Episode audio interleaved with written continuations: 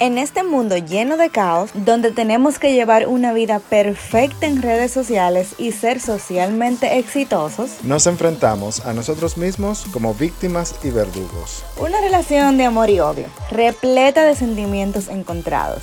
Bendita Moda, más que ser otro podcast, es un grito desesperado por el desahogo de todos los profesionales de la industria creativa.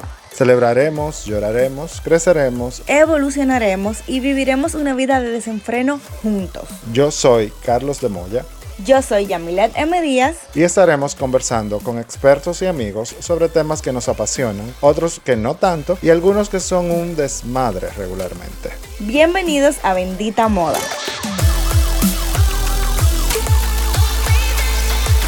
Capítulo 6. Bueno, ya como de costumbre, nosotros luego de tener algún invitado o algunos invitados hacemos una recopilación de algunas noticias y de algo y damos nuestra opinión porque obviamente tú y yo siempre tenemos algo que decir y no nos pensamos quedar callados. Never. Jamás. Mira, yo estuve leyendo hace poco sobre cómo la industria de la moda se ha estado reinventando. Y ahora las tiendas que eran las banderas de las marcas, o sea, sus principales locales, se han convertido en almacén. Y a esto es como los dark stores. Anteriormente eran utilizados para la construcción, para los alimentos, pero imagínate tú cómo por la necesidad de distribuir más rápido la mercancía que, que los consumidores solicitaban, y al tener que cerrar las tiendas, mandar a los empleados para su casa, han creado esos almacenes en los centros de la ciudad, a, lo que antes era una tienda, ahora se transforma en almacén para que la distribución sea más rápida.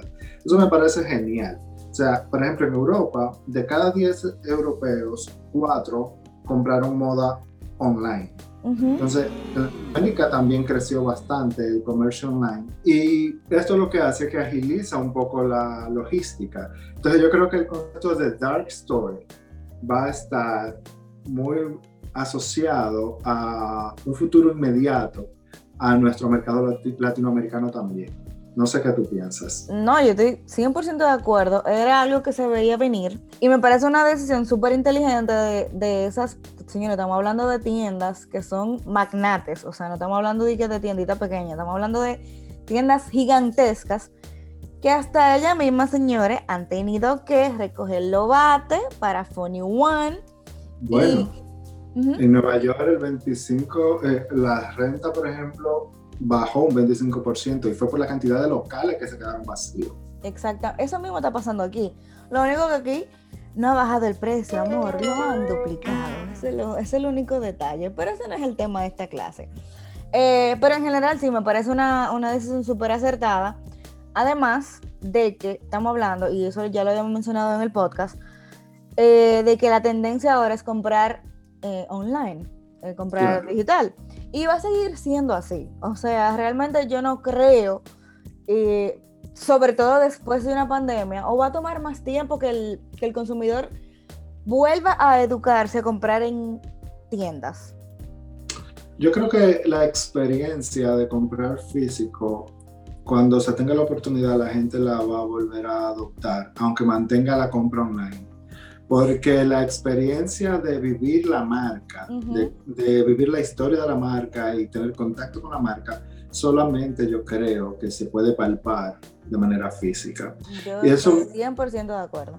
Eso me lleva a mí, a, por ejemplo, cuando tú hablabas de que hablábamos de tiendas como Inditex, como H&M, Gap, tú sabes, ellos han tenido que cerrar y transformar algunas tiendas en dark store, pero ¿a dónde deja eso a las tiendas pequeñas y, a, por ejemplo, a los diseñadores de moda eh, que tienen marcas pequeñas? Y yo creo que la manera adecuada es crear alianzas y que las boutiques a donde comercializamos, de repente, como no tienen la posibilidad ahora mismo de comprarnos una colección, la mayoría de veces cuando somos diseñadores que nos colocamos por primera vez en una boutique X, hacemos consignaciones, pero que el acuerdo sea para que sea ganar-ganar, la boutique no, no me compra a mí, pero hacemos una colaboración y ellos me sirven de dark store. en cierta forma, o sea, que cuando yo haga una venta online pueda salir desde la tienda y que no me cobren la comisión de tienda porque el, la compra no se hizo en su tienda. Ellos tienen una existencia de mi mercancía. Entonces, que eso sea parte de la colaboración. Sí, pero es un tema que tiene que hablarse, tú sabes. Tienen que, tienen que estar los, los papeles claros, todo por escrito, porque sobre todo en, en el mercado local es un tema. Tú sabes que eso sería bueno que lo abordáramos en un episodio. ¿Cuáles son los pasos que debo dar para mantener una relación comercial con una boutique nacional o internacional? Porque hay algunos diseñadores que estamos vendiendo fuera también.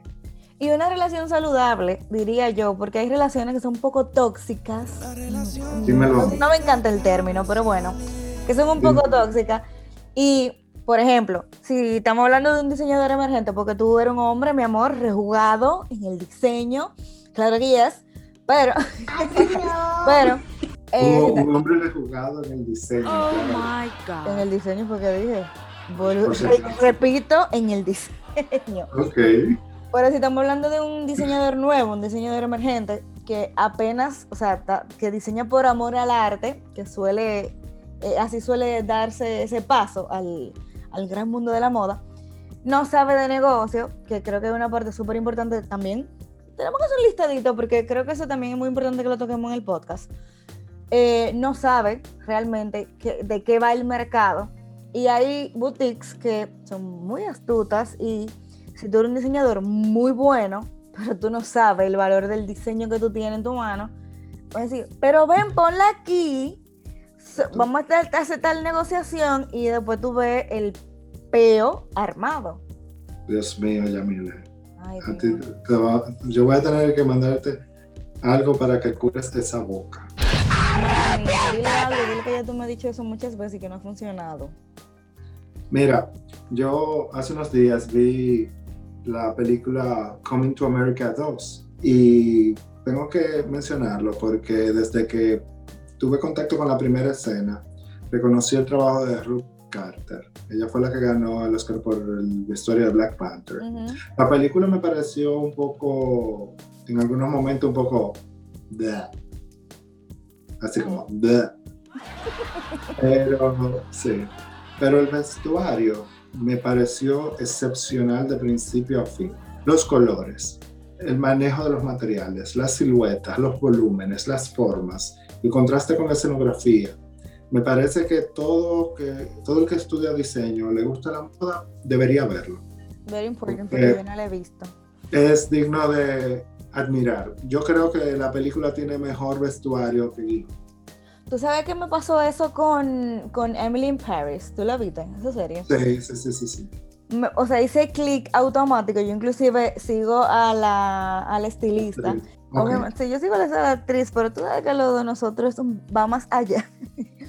La seguí hace un montón de tiempo cuando estudiaba moda en Madrid e hice clic automático porque ella era la misma eh, encargada de vestuario de Sex and the City. Y las referencias visuales que hay en Emily in Paris son, o sea, son demasiado, son wow. Era como, wow, esta escena es tal vaina, de tal episodio, de tal, o sea, es, es una locura. Y eso es lo heavy de, estar como dentro de este mundo así y saber las cosas. Sí, sí, sí, se conecta una cosa con otra. Mira, hace unos días Business of Fashion lanzó un informe sobre sostenibilidad en el que habla de las empresas, los porcentajes de transparencia, de las emisiones de carbono que tienen, la, el procesamiento de agua y de los químicos. Y me pareció muy interesante ver como eh, empresas de lujo como Kering, Hermes, Louis Vuitton, están haciendo trabajo eh, para dar el salto a la sostenibilidad. ¿Qué pasa? Y de ese tema vamos a hablar más adelante y a profundidad con unas invitadas de lujo que vamos a tener en otro episodio que, que viene ya por ahí. Hay otras marcas de High Street como HM, Inditex, Gap, que cuando hablábamos de, las, de los cierres, esas tres principalmente tienen una proyección de cerrar alrededor de, de 1.400 tiendas mundialmente. O sea, ya tú sabes la cantidad de desempleo que va a haber. Y luego están las de Sportwear, que Under Armour me parece que no está haciendo esfuerzo alguno. Yo si, si consumiera ese tipo de marcas, vetara a Under Armour. Entonces, ahí, ahí mismo en el informe, todos pueden tener acceso a él si tienen la membresía o en la cuenta de Instagram de Business of Fashion. Ellos compartieron unas gráficas y te dan una En el story de, del podcast. Ok. El, te dan un, un, panorama amplio de lo que están haciendo las principales marcas. No como he visto casos de, por ejemplo, diseñadores que dicen que están dando un salto a lo sostenible, sencillamente porque está de moda. Eh, no es tan simple. Mencionamos algo de eso en, en, el primer capítulo. Mencionamos algo de eso. creo que es un tema que vamos a tocar bastante a fondo y varias veces. Déjame así hacerte como una pregunta súper rápida. A nivel local, ¿qué marca tú crees que esté, no que sea eh, sostenible? Sostenible, sostenible. Sostenible. No que sea sostenible, eh, pero que por lo menos esté dando pasitos para hacerlo. Mira, no, no quiero pecar porque no, no sé, pero he visto marcas incluso que desarrollan sus piezas con tela creada de plástico reciclado y están en República Dominicana. Pero ya en lo adelante, cuando toquemos el tema a fondo, seguro vamos a tener quien nos va a dar más luz y seguro invitaremos a alguien que haya desarrollado una, una marca de moda que no me gusta tocar el tema de segunda mano, porque eh, creo que al segunda mano hay que hacerle un rebranding. Sí, porque cuando tú me dices segunda mano, es que estoy comprando usado, o estoy comprando viejo, o estoy comprando eh, uno pancho. Dominicano soy. Pancho en República Dominicana es ropada. De mis raíces yo no voy a olvidarme. Que te regalan. Entonces, creo yo que hay que hacer un rebranding con todo este tema de la sostenibilidad.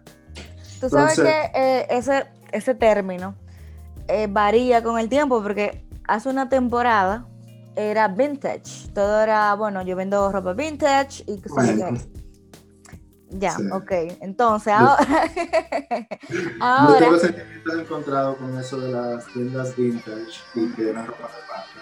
Y entonces ahora la sostenibilidad y todos somos sostenibles y todos somos eco-friendly, eso no es verdad. Hay que ver qué hacen realmente y que transparenten sus procesos. Sí, porque también lo mencionamos en el primer episodio, que tú, vamos a suponer, creo, sí, es verdad, sí, sí, tiene un gran peso, debo admitirlo pero que tú ves un vestido de retazo de tela, sí, es sostenible porque tú estás eliminando, reduciendo, perdón, residuos, pero esos procesos con los que tú estás haciendo el vestido, eh, esa mano de obra, ese, ese talento humano. Todo influye, todo influye, pero vamos a tener todo un episodio para ello. Pero quería que lo mencionara, mencionarlo por el informe que ha lanzado Business of Fashion. Buenísimo, deben verlo. Sí, sin duda, aprenderán mucho. Yami, hay un tema que está muy de moda y me encantaría saber tu opinión. ¿Qué tú piensas sobre las tres causales? Wow, yo pensé que no íbamos a hablar de eso en este podcast. ¡Hay un bobote! ¡Qué emoción! realmente es un tema de moda, pero es un tema en el que todos estamos involucrados y que no debe manejarse como una moda es una realidad y, y, son casos especiales que pueden suceder y que suceden a menudo en República Dominicana. Y me encantaría saber tu opinión realmente. Mira, de verdad, verdad, yo me pongo muy contenta de que este tipo de temas sí se pongan de moda, porque si bien es cierto que en algún punto hay los famosos papagayos, que bueno, aquel dijo tal cosa, entonces yo lo voy a repetir, y eso es un tema, pero ayudan a propagar el mensaje y hace que más personas se sientan eh, curiosas de qué es lo que está pasando y despierta como ese, ese interés. Entonces, a mí, en primer lugar, me pone muy contenta. Eso mismo pasó el año pasado con el tema de, de la selección, el tema, la, la Plaza de la Bandera, etc. que porque se puso de moda, hubo un cambio. O sea, literal, se puso de moda, se pusieron los pantalones y hubo un cambio. Pero, para eh, aterrizar un poco ya al tema, yo tengo una posición súper, yo espero que de verdad ustedes respeten lo que yo voy a decir en este momento. No es nada pasional, no es de verdad, y respeto todas las opiniones, siempre y cuando tengan argumentos válidos. ¿Ok? Yo estoy a favor de las tres causales. Yo también. Ok. ¿Por qué? Porque, número uno, yo no tengo que pedirle permiso a nadie eh, para decidir sobre una situación X que haya pasado conmigo y mi cuerpo. O sea, de las tres causales, por ejemplo, la que más mm, toca mi vena sensible es la de la violación o el incesto. ¿Cómo? Y de verdad, evito tantos comentarios que eso yo, yo dije que iba a soltar este tema, pero wow, no puedo. He visto comentarios como que no, porque el niño no tiene la culpa. Yo tampoco. Tuve la culpa de que me violaran. Y no tengo por qué cargar con eso. Entonces me, me, toca lo como dicen en España. Ay, Dios mío, qué lo que Ya, yo me monto. ¿Qué sabes yo me monto? Me da mucho pique. Que, ay, ustedes se acuerdan que yo cojo mucho pique. ¿Se acuerdan que lo dije en otro? Oh, no. Que me digan a mí que no, porque el, niño no tiene la culpa, que si yo qué, él tiene que nacer, no sé cuánto. Es mi cuerpo. Fue a mí que me violaron, fue a mí que me, me, mi papá, o sea, wow, yo tengo el, poder, yo quiero tener el poder de decidir. Claro. Y antes, déjame terminar eh, la idea. Ay, pero no te pongas así, cármate. Eh, es un tema de que los provida. Yo vi eso. Ya está aquí ya, porque ya me mandó a calle. Ay, tú sabes que yo de verdad tengo problemas. El que me sigue en Twitter sabe. Pero ya, para terminar la idea de verdad, eh, los que son pro vida, yo leí esa frase como si tú eres pro vida, tú eres pro elección, porque eso es lo que se está peleando. Sea, si tú no quieres abortar, no aborte. Pero si yo quiero abortar, suéltame manda que es mi cuerpo. Ya, eso es, eso es todo. Exacto. Es darle el poder a quien pasó por el proceso a tomar una decisión. Y es eso lo que me parece más sensato claro. y más adecuado. Ese es un tema que me encantaría abordar en un capítulo extenso con alguien experto y que nos ofrezca más detalles y que de repente nuestra comunidad, pequeña o grande, según la vamos construyendo, nos hagamos eco de manera positiva de este tipo de mensajes y de este tipo de causas porque yo he pasado toda mi vida tratando de vestir y embellecer a las mujeres porque me parecen el ser más hermoso y perfecto dentro sobre la tierra. Y darles el poder de decidir a ustedes sobre lo que ustedes desean hacer con su cuerpo, pues me parece no es que a ver si podemos, es un deber ¿Entiendes? Es un derecho. Exactamente. Que, ustedes se tienen. Exactamente. Mira, un tema que nos enfocó a, ambos un poco. Para hablar un poco, tuviste que J-Lo y Ale Rodríguez no se separaron. No, que sí, tuvimos el. Entonces, Leonel y dijeron que sí, que ellos sí, y se iban a separar porque ellos tenían que llamar la atención. Bye, se acabó el podcast. Nos vemos el Cuídate. Ay, chichi.